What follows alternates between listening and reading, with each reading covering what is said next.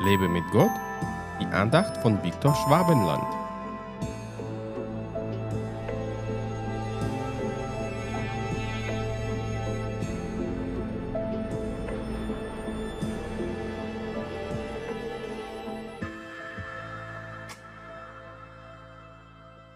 Mein Sohn, du bist alle Zeit bei mir, und alles, was mein ist, das ist dein. Lukas 15, Vers 31. Das sagte der Vater des verlorenen Sohnes seinem älteren Bruder, der gemeckert hat, dass sein Vater ihm nie einen Bock zum Feiern gab, aber dieser Dreckskerl wird mit Party begrüßt. Kommt dir das irgendwie aus dem Leben bekannt vor? Man lebt und dient dem Herrn so viele Jahre, aber so richtig viel hat man davon nicht.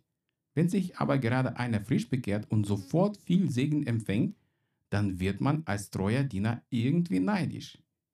Nun, das Problem vieler Diener im Reich Gottes ist, dass sie sich nur als Knechte sehen und nicht als Söhne und Töchter. Als Erben Gottes dürfen sie alles von ihm nehmen, was ihm gehört. Doch die meisten tun es nicht, weil sie erwarten, dass Gott einen roten Teppich vor ihnen ausrollt und ihnen von allein alles vor die Füße legt. Das macht er aber nicht. Wir dürfen uns an seinen Reichtümern bedienen und uns den besten Bock aussuchen, um mit Freunden zu feiern. Warum machen wir das aber nicht? Oft fehlt uns der Glaube. Wir glauben nicht, dass wir alles von Gott nehmen dürfen, was er hat.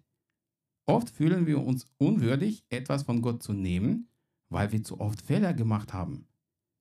Wenn wir nicht alle Zeit bei ihm sind, können wir auch nicht einfach so in seine Vorratskammer eintreten und uns bedienen.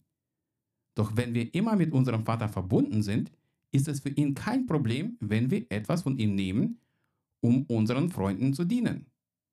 Viele Christen sind deswegen auch krank, weil sie sich nicht trauen, Gottes Heilung zu nehmen, die er für sie durch Jesu Wunden vollbracht hat. Viele sind arm, weil sie eher denken, dass Gott sie arm halten möchte und sie sich deswegen an seinem Reichtum nicht bedienen können. Alles, was Gottes ist, ist auch deins. Vergiss das nicht und sei in deinen Gebeten ruhig unverschämt. Gott segne dich. Hat dich diese Andacht ermutigt? Wenn ja, dann teile sie bitte mit deinen Freunden. Und abonniere meinen Podcast und meinen Blog www.lebemitgott.de. Ich würde mich sehr freuen, wenn du meine Dienste auch finanziell unterstützt. Weitere Infos dazu findest du unter www.viktorschwabenland.de Spende. Ich danke dir und wünsche dir gottesreichen Segen.